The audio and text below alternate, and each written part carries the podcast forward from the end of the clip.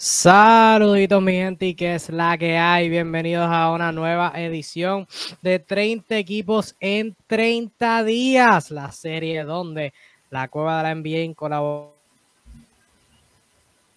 con NBA Discord. Los 30 equipos de la NBA y los analizamos uno a uno, uno por día. Hoy 11 de septiembre hablamos de los Pelícanos de New Orleans. Este que les acompaña aquí, Kevin Reyes y Flash 305 de NBA, por otro lado, NBA Discussions y Joel Juanillo en representación de la cueva de la NBA por allá por la puñeta que está el logo. Juanillo, ¿cómo estás, brother?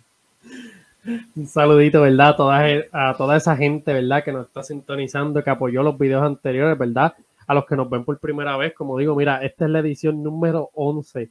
Hay 10 ediciones anteriores, ¿verdad? Transmitidas, ¿verdad?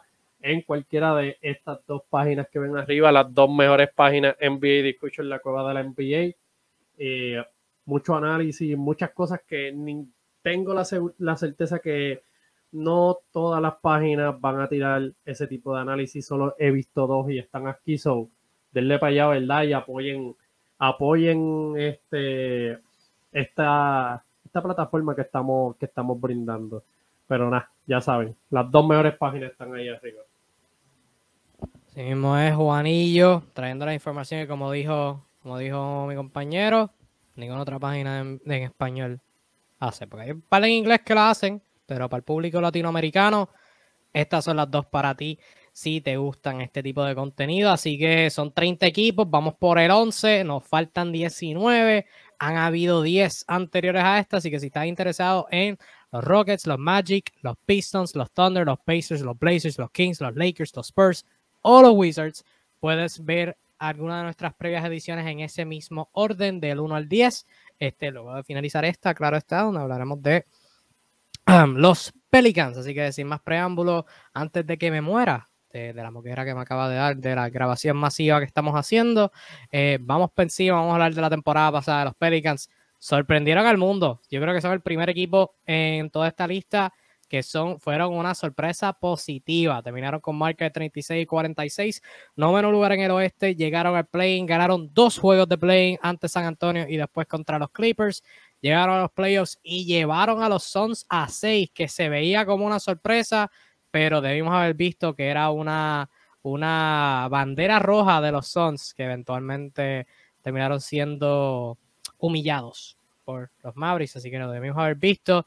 Pero por New Orleans, ¿por qué eso es sorpresa? Dirás. Bueno, su superestrella, su pick número uno del draft del 2019, Zion Williamson, jugó un gran total de cero juegos en la temporada pasada. Tuvieron a Brandon Ingram lesionado por gran parte. Promedió 22 puntos, 5 asistencias, 5 rebotes en sólidos porcentajes fueron un equipo bastante sólido. La dinámica cambió cuando añadieron a CJ McCollum a mitad de temporada junto a Larry Nance Jr. proveniente de los Blazers que decidieron vender su equipo. Ellos este, fueron el equipo número 6 del cual hablamos, así que si quieres eh, ver opiniones sobre ellos, porque sacas este video puedes ir a, a 30 equipos en 30 días número 6. Pero McCollum, 26 juegos de temporada regular con New Orleans, 24 puntos, 4 rebotes, 6 asistencias, 49% de capo, 39% de 3. Fue un excelente anotador por ellos. Otros jugadores que debo destacar, Jonas Balanchunas, Herb Jones como novato, ofensiva, promedió menos de, de 10 puntos, pero la increíblemente letal de parte de Herb Jones, una, eh, como digo, una, un crimen de que no haya sido uno de los, uno de los jugadores escogidos a un All Defensive Team. Este, Larry Nance Jr., que llegó a mitad de temporada. Trey Murphy, Najee Marshall, que jugaron bastante bien este, en ciertos distintos periodos de tiempo. Y el Bori, el pelícano boricua, como dicen por ahí algunos ridículos, José Alvarado, que jugó 54 juegos con New Orleans y jugó muy bien. Eh, Juanillo, de manera general, ¿qué te pareció la temporada pasada de New Orleans? Me encanta, me encanta empezar esta edición como que no, no tengo nada negativo que hablar, ¿verdad? Por, primera vez en esta parte, ¿verdad? Los, en los, episodios anteriores, ¿verdad? Pues casi siempre como que venía bien negativo, pero en este caso, en este caso en particular, pues mano, es full positivo, o sea, un equipo Que, by the way, me acuerdo todavía, este equipo empezó la season con una victoria y yo creo que 16 o más o menos, no, no me acuerdo el número exacto, pero sé que iba por ahí. So, de un mal comienzo, retomar y ganar todos juegos en el play y llevar al mejor equipo de la temporada regular a seis juegos y hacerlo ver como se vieron, porque los que vieron la, serie eh, vieron lo difícil que fue, ¿verdad? Eh, ganar esa serie. Eh, jugadores individuales, se puede decir Brandon Ingram cuando estuvo saludable, mano súper durísimo, 22 puntos, 5 asistencias, 5 rebotes, eh, a la perfección con el otro jugador que voy a mencionar, CJ McCollum, que llegó este, llegó este equipo como anillo al dedo, ¿verdad? Genera eh, ofensiva de inmediato, ¿verdad? Necesaria en este equipo. Jonas Balancianas, pues siempre haciendo su trabajo, 17 puntos, 11 rebotes, un doble doble, ¿verdad? Her John, que la sorpresa, la sorpresa de verdad de, de, la aportación de, de, este jugador y nos demostró el calibre defensivo que es. Pero no solo lo defensivo, es lo que también puede aportar el lado ofensivo. Promedió 9.5, pero nos dio muchos destellos de que esa parte de su lado ofensivo puede mejorar. O sea, hubo muchos juegos donde vimos, vimos esos ataques, ¿verdad? Esos movimientos eh, eh, de penetración y pues lo útil, ¿verdad? Que, que puede ser en el lado ofensivo si se puede desarrollar al máximo. Eh, Larry Nash Jr., como yo digo, es uno de los role players que me encanta. Eh, es como yo digo, este eh, centro power forward de la era moderna que tira bien, pasa, es bien inteligente, es súper bueno defendiendo el perímetro para ser un hombre grande, súper bueno defendiendo la pintura. Es como que este tipo de jugador, ¿verdad? Que quiere siempre, eh, siempre tener, ¿verdad? A la de tu estrella. Y pues, José Alvarado, mano, se le dio la oportunidad, ¿verdad? Le dieron su contrato y no, no defraudó. Eh, de hecho, José Alvarado, en cierto modo, ¿verdad? Representa a Puerto Rico. Yo digo que él tiene pues algo que nos, nos define a nosotros los boricuas y es que es un fajón. Y pues eso demostró, ¿verdad? Se ganó, se ganó ese contrato, ¿verdad? Se ganó esos minutos, se ganó este espacio eh, en la rotación y va a ser parte de este equipo de, de los Pelicans a, largo plazo, ¿verdad? Eh, es joven, lo que trajo defensivamente eh, contra CP3, pues eso dio mucho de qué hablar. Eh, todo esto que mencioné es como tú dices, sin mencionar al mejor jugador que no jugó ningún partido. Esto es lo que lo hace impresionante. Pelican fue, yo diría que el equipo más, podría decir el equipo que más sorprendió debatible con, otros equipos que tengo, pero eh, el equipo que más sorprendió y que más encajaron las cosas en el, más que y se hizo la movida y cayó de anillo al dedo y el equipo que va a mejorar esta temporada ahora porque se quedan igual, prácticamente igual y le añades a Zion, freaking Williamson, so saludable hay muchas cositas que va a traer los Pelicans interesantes. Pero súper contento con, el con, la temporada que hicieron. Y así debería ser porque ciertamente tuvieron una gran campaña. Crédito del mundo a Brandon Ingram, que tuvo un excelente número y fue un excelente playmaker. O sea, Brandon Ingram mejoró un montón. Yo creo que la temporada anterior a la pasada, 2020-2021, hubo un montón de críticas a Brandon Ingram, que si solo era un anotador, que si no podía pasar bien, pero es que, o sea, el equipo tenía Steven Adams alrededor de él, o sea, no tenían el mejor spacing del mundo y pues claramente no podía aprovecharse, eh, pero la temporada pasada mejoró, mejoró en todos los aspectos, el tiro de afuera quizás, ¿verdad? Tiró 32%, gran parte es por los tiros que tomó, este, que tiene que tomar, ¿verdad? El manejar el balón, tiene que crear tiros incómodos, pero especialmente con lo que demostró en la postemporada contra Phoenix, contra Michael Bridges, contra Cam Johnson, contra un buen equipo defensivo en Phoenix, y él jugando de la manera que jugó contra esa excelente defensa, pues de verdad todo el crédito del mundo em, se lo se lo merece merece Brandon Ingram que en sus primeros playoffs se debe decir. Sus primeros playoffs contra el mejor equipo de temporada regular. 27.6 rebotes, 6 asistencias, 47% del campo, 19 intentos por juego, 40% de 3, 83% de tiradas libres. Solamente 3.8 turnovers por juego. O sea, impresionante. Impresionante contra ese equipo de Phoenix. Y como tú lo dijiste, eso es de arriba en adelante.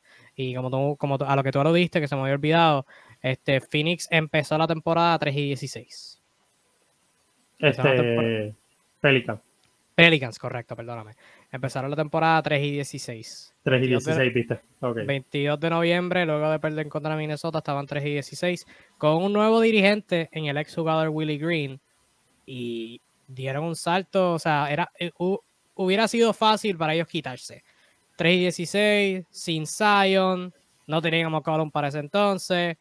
Hubiera sido fácil tirar la toalla, tener un pick de lotería, pero todo lo contrario compitieron, hicieron un cambio para competir a mitad de temporada y adquirieron esa, experiencia de playoff que es súper valiosa. Estás diciendo que eso es lo que debería hacer Oklahoma y esta franquicia. Deberían. De verdad que sería hermoso, ¿verdad? Ver, que la franquicia eh, en cierto punto dejaran de buscar ese tanking y hicieran cosas como esta. Pero como yo digo, no es como tú empieces, es como terminas, es la, manera en que eh, que, un equipo se mantiene consistente.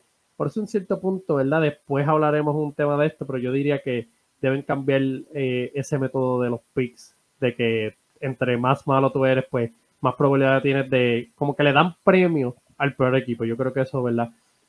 Es un tema después, pero deberían cambiar eso después. Para, para cosas como esta. ¿Qué, ¿Qué, mejor, verdad? Que tú ver un equipo que tú dices como que, diablo, este equipo no va para ningún lado y te dé sorpresivo y lo hiciera de esta manera eh, eh, son de las cosas que encanta ver. Y mencionando otra cosa que menciona, eh, que aclaraste ahí, el coach, Will Green, hizo un excelente trabajo. Otra cosa positiva. En esa serie le comió los dulces a, a Monty Williams.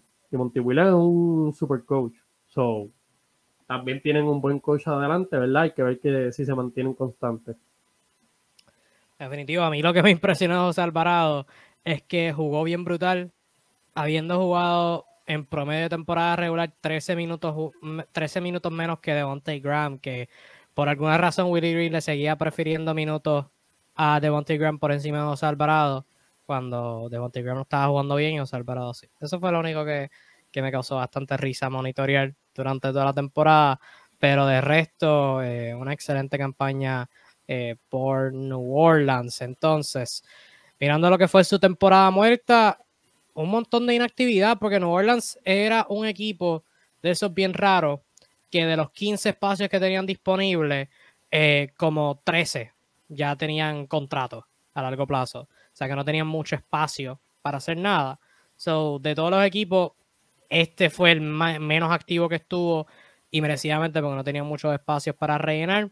Añadieron a Dyson Daniels y a EJ Liddell en el draft y firmaron a Zion Williamson una extensión, cinco años el max, que tiene un montón de protecciones para el equipo, límites que es de Zion de juegos que tiene que jugar.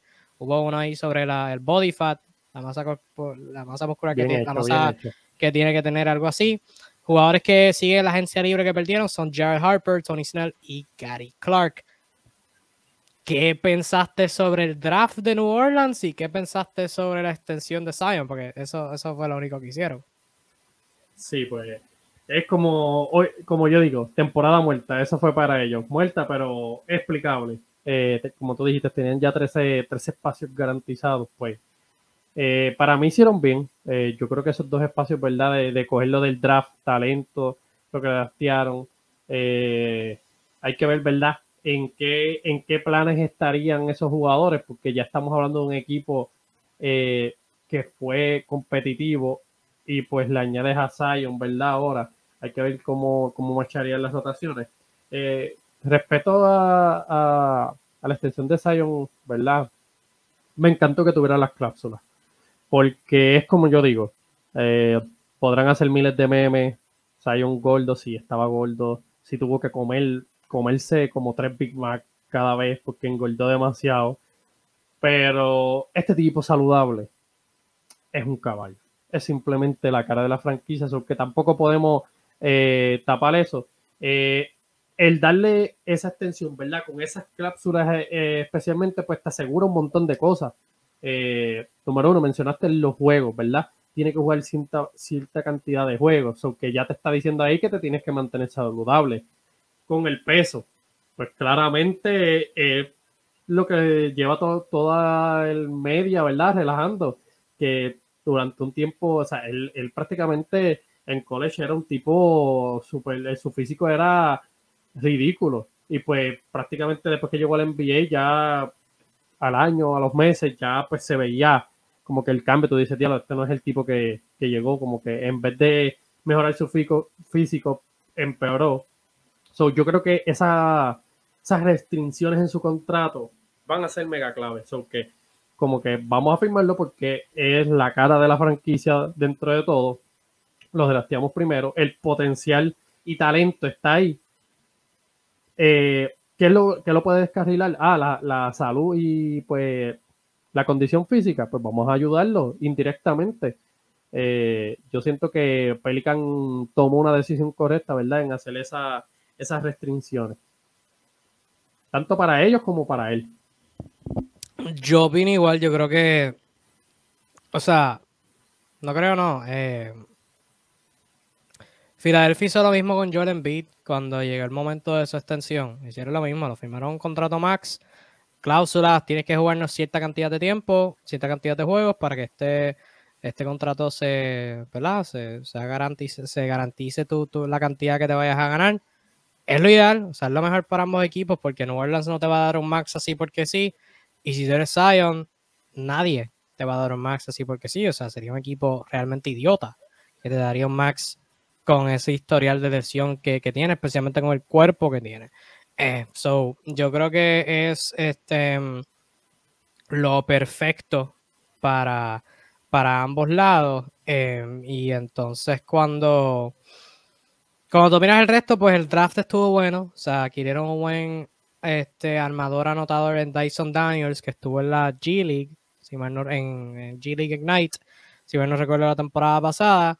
Y ahí. Liddell, que lo veía como uno de los steals del draft, un jugador que puede defender múltiples posiciones, manejar el balón, tirar de tres. Pero este, sufrió una lesión en Summer League que lo va a mantener fuera toda la temporada. Así que eso soquea. Pero fuera de eso, pues, no, la extensión de Zion fue notable. Este, curiosamente, hablar de lesiones nos lleva a lo que es proyectar su cuadro titular. Y lo que es New Orleans, eh, tuvieron la baja de EJ Liddell, que sufrió un desgarre en el ACL. Durante Summer League, desgarres de ACL toman como seis meses, un año, este, quizás ocho o nueve meses para recuperarse. Está fuera por el resto de la temporada. Este, tienen a Dyson Daniels, ambos de sus novatos se lesionaron en Summer League. Liddell sufrió esa lesión Dyson Daniels tuvo algo en el tobillo durante Summer League. No he visto actualizaciones de nada para él al momento de nosotros estar grabando esto. Así que él es una interrogante. Uno de sus armadores jóvenes, Kyra Lewis Jr., que lo draftearon hace dos drafts atrás, si mal no recuerdo, este, sufrió un desgarre de ICL este, en diciembre de la temporada pasada. Así que usando ese timeline de un año, se supone que en algún punto a mitad de esta temporada regrese. Y entonces tuvieron a Brandon Ingram que durante el verano tuvo una cirugía en, el, en uno de sus dedos de la mano derecha en junio. Y se esperaba que estuviera fuera de 6 a 8 semanas. 6 a 8 semanas es un mes y medio, dos meses. De junio, eso daría como para mediados de agosto, más o menos. O sea, que ahora se supone que esté reactivándose el baloncesto, pero es un dedo. Creo que va a estar bien, pero este, lo, lo, ah, lo menciono como quiera. Eh, yo te voy a ser bien honesto, el cuadro que, que yo proyecto de New Orleans creo que es uno de los mejores cuadros en toda la NBA, cuadros titulares, por lo menos el mío. Pero tú, ¿cuál, cuál sería tu proyección de los cinco titulares de los Pelicans al principio de esta temporada? Bueno, yo creo que sí también. Yo creo que, que sería un cuadro titular de los mejores. Yo empezaría de Poingal con José Alvarado. Yo no tengo a Devonte Graham, no me hace lógica. So, después de demostrar las plays, yo creo que el dirigente pues tiene que saber, ¿verdad?, quién, quién escoger. Eh, Churingal tengo a CJ McCollum, small forward tengo a Brandon Ingram, power forward a Zion Williamson y centro a Jonas Balanciona. Y sí, es un cuadro regular muy sólido, pensando que todos están saludables y Zion, ¿verdad? Está, está en su mejor nivel. Yo te lo voy a mejorar. Yo tengo CJ McCollum de point guard, Brandon Ingram en la 2, Herb Jones en la 3, Zion Williamson en la 4, Jonas Valanciunas en la 5. Es que, o sea, uno, ese es el mejor cuadro que tienen. CJ básicamente jugó point guard cuando llegó. Y Alvarado en el cuadro titular lo veo demasiado para él. O sea, lo, veo demasiado para él. En la selección nacional, sí. Pero NBA, demasiado. Creo que NBA lo veo demasiado. So, eso yo lo veo como que el mejor cuadro para ellos. Herb Jones, de la manera que jugó, lo, hay que tener un titular 100%. Este, y Eli Zion, Ingram. O sea, para mí las posiciones no importan realmente. So, si tú tengas esos cinco en cancha, las posiciones no importan. Pero esos son los mejores cinco. Sí, eh, sí, son los mejores cinco. Si yo me tiraría esa de, de irme sin de esto, claramente yo lo pensé también, yo dije, diablo, dejar a Jones cuadro titular. Pero si lo hago, o sea, si lo hiciera, pues yo, en vez de darle así yo me acuerdo la point como que la que tenga la, bola en las manos, eh, yo se la daría a Ingram. Yo, yo haría ese, ese pequeño ajuste. Obviamente, esta posición es de esto, obviamente Ingram va, a guardiar el small forward, eh, eso no tiene que ver, pero en el lado ofensivo, mi point si yo lo, si yo lo pusiera así, yo pusiera Ingram. Eh, a mí que el nivel de madurez que demostró, ¿verdad? En la temporada pasada, llevaría mejor la batuta y llevaría, haría mejor a sus compañeros, creo que de lo que CJ McCallum lo podría hacer. Creo que CJ McCallum se enfocaría más en meter la bola eh, siendo un anotador de un Churingal. So que sí, eso es uno de los cuadros más, más duritos que puede defensivamente duros y ofensivamente también. De verdad, estaba súper bueno. Letal, y entonces el manejo del balón es interesante porque tienes a Ingram y a CJ que se turnearon la temporada pasada y jugaron muy bien ambos al mismo tiempo y el equipo también.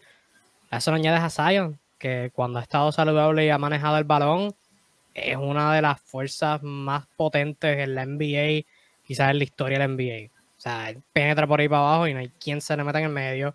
Y el que se lo meta en el medio, pues le vamos haciendo la tumba porque vaya es que va. Eh, y cuando, cuando, si tiene un tirador haciendo la cortina, o sea, Zion Williamson manejando el balón, que si Jim McCollum le da una cortina para abrirse y tienes a Zion atacando fuera de eso, imparable. No, hay mucha gente que pueda parar eso. Ah, vamos a doblarlo, ok. Tiene a ley de un pase a Brandon Ingram, que puede atacar también. Este, y también tiene a Herb Jones, que es bastante sólido de tres, particularmente desde la esquina. Y en la pintura tienes a Valanciunas para coger el rebote ofensivo si algo sale mal. Y que también se puede postear. Eh, y en defensa, tres de los cinco pueden defender. Zion, si se, le mete ganas en la pintura, puede ser sólido también. Y si, si es tu peor defensor, creo que va a estar bien. Creo que va a estar bien ese lado de la cancha también. Mi pregunta sobre los cuadros de New Orleans es qué hacen con sus armadores suplentes. Porque tendrían Alvarado, tendrían a Devontae Graham, y cuando vuelva, como mencioné ahorita, tendrían a Kyra, Lewis, a Lewis Jr., que son tres armadores bastante competentes como suplentes. Devontae Graham cuando está metiendo de afuera puede ser bueno, porque de defensa no tiene nada. Alvarado, lo contrario, es excelente defensivamente, tiro de afuera en NBA no ha sido consistente. Y Kyra Lewis es súper rápido, trae energía, ataca muy bien la pintura, este, pero quizás el tiro de afuera, pues el tiempo que lo pude ver es, cuestionable. ¿Qué, ¿Qué, tú haces con esos tres? ¿A quién le das minutos? ¿A quién sienta? ¿Cambias alguno? ¿Cómo tú haces con ellos? Yo por lo menos, de Graham no me gusta. No, para mí no. Yo, yo, a mí tampoco. Yo obviamente lo cambiaría. Y no solo por gusto, es que para mí no, no hace mejor este equipo. Eh, claramente, yo diría que esto se vería mortal si Pelican le hubiese dado los chavos a Alonso. Eh, pues era, era lo complementario y lo que iba, un point defensivo que movía el balón, pero verdad, eso ya es soñar con el pasado y pues vamos a decir que Pelican pues se guayó en, en ese sentido, pero yo de Monte lo cambiaría. Yo caería sí los minutos en José Alvarado. Es súper defensivo. Yo sé que no ha metido la bola consistente, ¿verdad? No ha demostrado consistencia metiendo la bola en la NBA, pero tiene la capacidad de hacerlo. Yo creo que él es joven. Yo creo que él tiene una pasión en él, ¿verdad? Es un jugador bien pasional que va a estar entrenando. So, yo me voy más porque él va a llevar la segunda unidad. Eh, claramente ya tuvo la experiencia de playoff, se macheó súper bien con el equipo. Yo creo que la mayoría de los minutos van a recaer en él. Como dije, de Monte Graham, pues trataría de cambiarlo. No sé, todavía no entiendo esa firma, esa apuesta en no pagarle a Alonso y pues pagarle a él, como que no sé, no sé. En verdad todavía me frustra. Me frustra esa, esa movida, sabiendo, ¿verdad? Que tu cara de la, la cara de la franquicia es Zion y Zion habló abiertamente que Alonso y él pues tenían una buena comunicación y fuera de cancha, tras que dentro de cancha también hacía mucha lógica y mucha coherencia, pero no se puede, ¿verdad? Cambiar el pasado. Y la, la cosa con el contrato de, de es que es larguito, hasta el 2025, 11 millones esta temporada, más de 12 millones las próximas dos temporadas porque no es el contrato más fácil de cambiar. O sea, mi cosa como es que si está metiendo el tiro de afuera, puede ser muy bueno. La cosa es que cuando no lo está metiendo, y la temporada pasada lanzó 34% de 3, 36% del campo, cuando no lo está metiendo no hace nada, porque el tipo no es un pasador, el tipo no, no defiende bien, eh, no es como que puede penetrar, penetrar a la pintura y terminar en el canasto súper bien. O sea, no, no es como que rápido así, que pueda hacer un blow by y terminar en la pintura fácilmente. Sabes que tiene que meterla afuera. O sea, si va, va, a tener una temporada como la que tuvo su año de gente libre con Charlotte, que aunque en ningún punto de su carrera ha lanzado mejor que 38% del campo, que es malo. Pero si eso también es lo que está tirando de 3, 37-38% de 3, ese es el Devontae Graham que necesitan. Pero si tienes un Devontae Graham que está tirando por debajo de 34% de 3 y no está haciendo nada más, no hay lugar en él en una rotación de un equipo de playoffs. Menos New Orleans. Y el problema con él es en contrato. Obviamente, es que depende, porque lo que él no hace, Alvarado y Kyra Lewis lo pueden hacer a distintos niveles de éxito, pero lo que ninguno de ellos hace, él lo puede hacer, que meterle tres. Sabes que es una dinámica bien complicada. Yo creo que va, pues la dinámica va a depender de juego a juego. Yo creo que esos primeros minutos de suplente se los doy al Alvarado.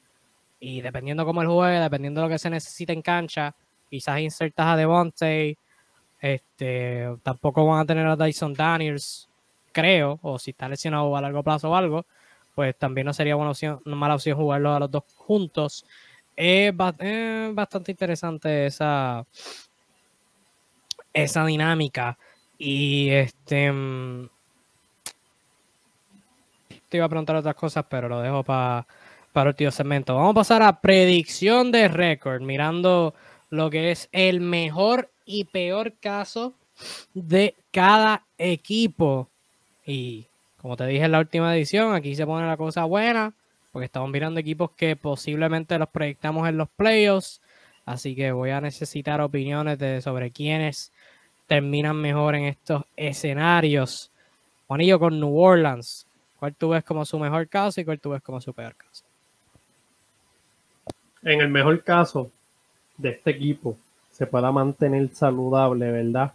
Y eh, Zion se puede integrar, ¿verdad? De manera eficiente a este núcleo yo los pongo dentro de playoff en la posición 8, si no me equivoco. Tengo los tengo por encima de Houston, de Oklahoma, de Portland, de Sacramento, de los Lakers, lo tengo por encima de San Antonio y los tengo por encima de Utah. Eso los pongo 7 o 8, si no me equivoco. Tengo 7 equipos por, por, debajo de ellos. Eh, y sin duda, o sea, y, es, y es la más probable, ¿verdad? Hablando de, salud, si se mantienen saludables, yo creo que sí. El potencial está ahí, el talento está ahí. Eh, como tú dijiste, un equipo que tenga un cuadro eh, tan monstruoso como ese y pues tiene jugadores que si ya sea Alvarado o John o lo que sea de la banca y aporten, Larry Nance, eh, tienes varios jugadores de rol, ¿verdad? Que, que hacen su trabajo. Yo creo que pueden llegar, ¿verdad? Hasta ser el octavo lugar, ¿verdad? Ganando el play, ganándose ese puesto de play. Obviamente, pues, sucio difícil, octavo contra primero, so, pero van a ser competitivos. En el peor de los casos, los tengo, estoy bien optimista con ellos, los tengo como quiera en el play. Pero en la posición, en la última posición, en el 10. Yo creo que mi peor caso va relacionado a que Zion, ¿verdad? Pues no esté saludable. Pues ya este equipo demostró que sin Zion pudo hacer lo que hicieron lo que hicieron. So, eh, yo creo que Brandon Ingram, la evolución que dio eh, fue magistral. CJ McCollum, como dije, Daniel Dell, Herr John, haciendo lo que hizo la temporada pasada fue eh, magnífico. Yo creo que esta temporada va a ser aún más. So, sí, yo, yo creo que mis expectativas, ¿verdad? Comparadas a la temporada pasada, pues subieron por todo lo que hicieron, todo lo que demostraron. yo los tengo en, en el escenario de playoff. Yo también los tengo en playoff. Pero en mi mejor caso, yo los tengo entrando directo a playoff. Con el sexto lugar en el oeste. Los tendría mejor. ¿Por encima de quién? Este, este, este considerando que Zion se mantenga saludable y que las demás piezas jueguen bien. Contestando tu pregunta, los tendría mejor que Houston, Utah, San Antonio, Sacramento, Portland, OKC, Lakers, Minnesota los tendría mejor que todos esos equipitos. O sea, saludables, saludables considerando lo que hicieron la temporada pasada. Los veo directo en playoff por encima de todos esos equipos, incluyendo a Minnesota y a Denver. En el mejor caso, los tendría en tu mejor caso, en octavo lugar, este, ganando el play. Los tendría mejor que Houston, Utah, San Antonio, Sacramento, Portland, OKC y los Angelinos de la, de la tierra de Los Ángeles esto es un buen equipo. Esto es un buen equipo y yo creo que estoy bien optimista con el pensamiento de añadir a un Zion saludable al equipo que sorprendió al mundo la temporada pasada. Viéndolo así, yo estoy súper, súper optimista con este equipo. Tengo, tengo buenas expectativas para ellos. Y creo que genuinamente pueden llegar a los playoffs directos. Genuinamente. Lo más, lo más bajito es 8, o sea, como dije. Lo veo, lo veo. Entonces, viendo expectativas esta temporada, ¿qué nos gustaría ver de los del equipo? ¿Cuál tú crees que es el potencial en términos de su actuación individual de Zion Williamson saludable con este equipo? ¿Cuál tú crees que puede ser su producción? Claramente saludable. Zion es un tipo de 25 puntos para arriba a esos 25, 26, quizás hasta más. Eh, pero vamos a decir que se está integrando ahora un equipo que pues ya tiene, eh, tiene a CJ McCollum, Nueva Lanciona, tiene varios anotadores. Pero yo no espero menos de 25 puntos, no espero menos de 50% del field porque él tiró 60%, lo hizo ver súper fácil. Eh, él hizo prácticamente historia, como uno dice, en, el, tiempo que se mantuvo saludable. él saludable y en su mejor condición física es simplemente alguien, una superestrella. Él, él, tiene, él tiene la, cuestión de, ser una superestrella porque las habilidades que tiene, como domina, eso no lo hace todo el mundo. So, hay que tenerle eso en consideración. So, si estamos hablando, claro, el asterisco es saludable y en su mejor condición física. Eh, tienes ahí una superestrella junto a una estrella súper dura, Brandon Ingram, se complementan súper bien, pero sí, más o menos mi, mi, él va a prometer sobre 25 puntos, diría que unos 7 rebotes, tiene balanciones ahí, so, yo creo que van a estar ahí machándose con un buen porcentaje de field Yo completamente de acuerdo, o sea, para contexto, lo mencionaste ahí brevemente, la última temporada que Zion Williamson estuvo relativamente saludable fue 2020-2021. Esa temporada 27.7 rebotes, 3 asistencias, 61% del campo. E, esos números similares es lo que yo los veo promediando. O sea, yo creo que esta ofensiva fue, va a ser a CJ se mantiene relativamente igual, Ingram se mantiene relativamente igual y Zion se mantiene en esos 25, 26, 27 puntos como tú mencionaste, más de 55% del campo. Y, y, él fue en esa temporada, si no me equivoco, el jugador que más tapones recibió. So que posiblemente, como quien dice, pudo, tuvo la, tuvo la capacidad de anotar más. Pero, ¿verdad? Eh, yo, yo lo digo, eh, en su mejor condición, la mejor versión de Zion va a cambiarle. Es un jugador franquicia, eso es lo que es, una superestrella. Sí, y, con, y eso no fue con el mejor equipo del mundo. O sea, ahora con, buenos tiradores alrededor de él, con CJ McCollum, con un Valanciunas que le quita presión en la pintura. Quizás también está metido en la pintura, pero Valanciunas también puede tirar de tres. Este, sabes que si no Orleans juega bien, yo creo que Zion puede estar en la conversación para el MVP. O sea, si juegan bien, él está jugando bien, va a estar en la conversación. No, lo va, no digo que lo va a ganar, no digo que va a estar top 5, pero dos o tres botitos dos o tres botitos irían para donde él. Estaría como en, el top 10. Como en el top 10 lo pone. Sí, yo creo que sí. Creo que sí, sí. Si termina mejor que 6, olvídate de eso. Que yo creo que tiene un argumento legítimo. Pero por lo menos así yo lo veo. Entonces, aparte de él, te diría que estoy esperando en particular lo que hagan Trey Murphy, el tercero, y Najee Marshall, como los aleros suplentes de este equipo Ambos demostraron potencial durante la temporada pasada, particularmente Murphy con su habilidad de tirar de afuera, que fue lo que le dio muchos minutos.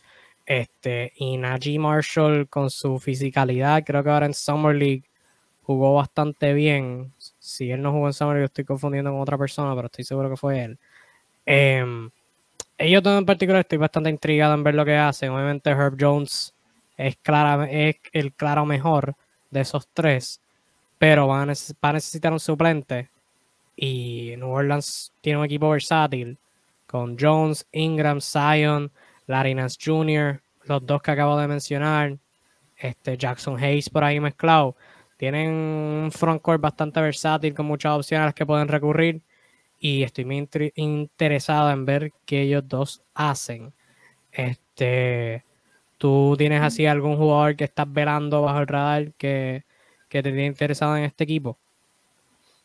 Pues yo tengo a Trey Murphy, por como tú dijiste, la habilidad de tres, tiró un 38% del triple eh, la pasada temporada. Y pues mirando el equipo, eh, el spacing, el tú tener jugadores así que tiren eficiente, pues yo creo que va a caer súper, como, como digo, anillo al dedo. Eh, la habilidad de, de tirar junto al dominio que va a tener Zion, ¿verdad? En su mejor versión, va a traer defensa, pues va a encontrar esos tiradores solos. Yo creo que él va a ser, va a ser parte fundamental y va a ser súper complementario, ¿verdad? Con, con, especialmente con Zion. Eh, eh, y, ese, y, y, esos jugadores, ¿verdad? Dominantes del cuadro.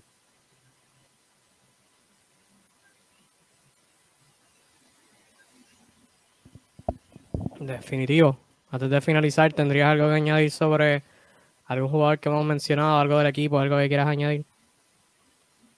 Tengo, tengo, tengo, tengo de, como ya yo, yo creo que yo había mencionado, John, yo espero, eh, si da como va y va a ser cuadro titular, eh, yo espero una gran mejora. Como te dije, se vio lo que trajo, aportó defensivamente, pues ya como que yo claramente sé que eso es sostenible. Lo que trajo ofensivamente, creo que sí se puede desarrollar y se puede convertir en algo sostenible. Eh, ahora mismo el equipo está súper bien. Eh, CJ McCollum, Brandon Ingram. Brandon Ingram está en su, en su mejor nivel de madurez de lo que lo hemos visto.